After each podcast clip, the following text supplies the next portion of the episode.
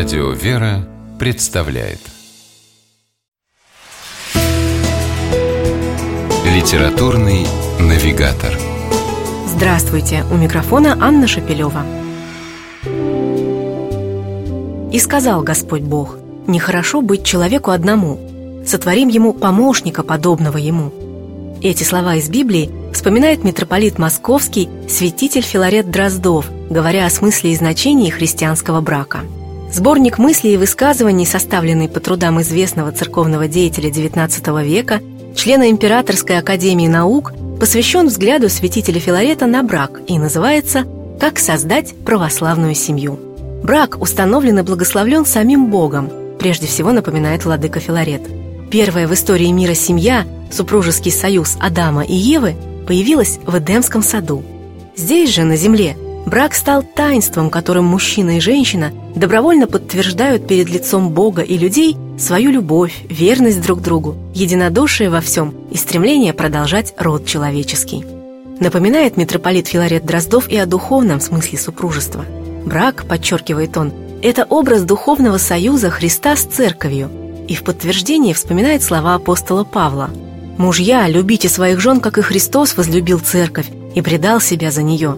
Жены, повинуйтесь своим мужьям, как Господу, потому что муж есть глава жены, как и Христос, глава церкви.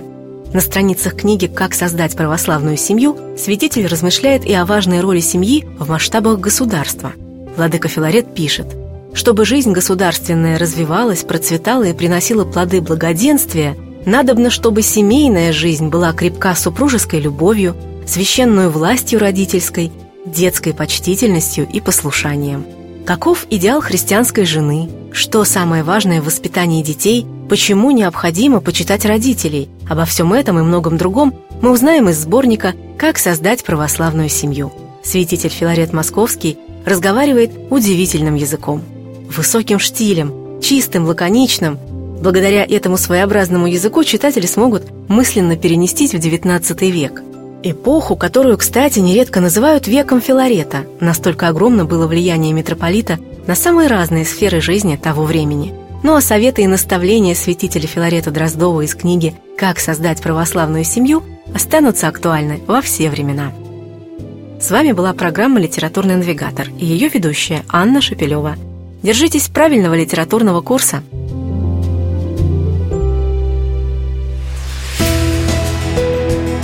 Литературный навигатор.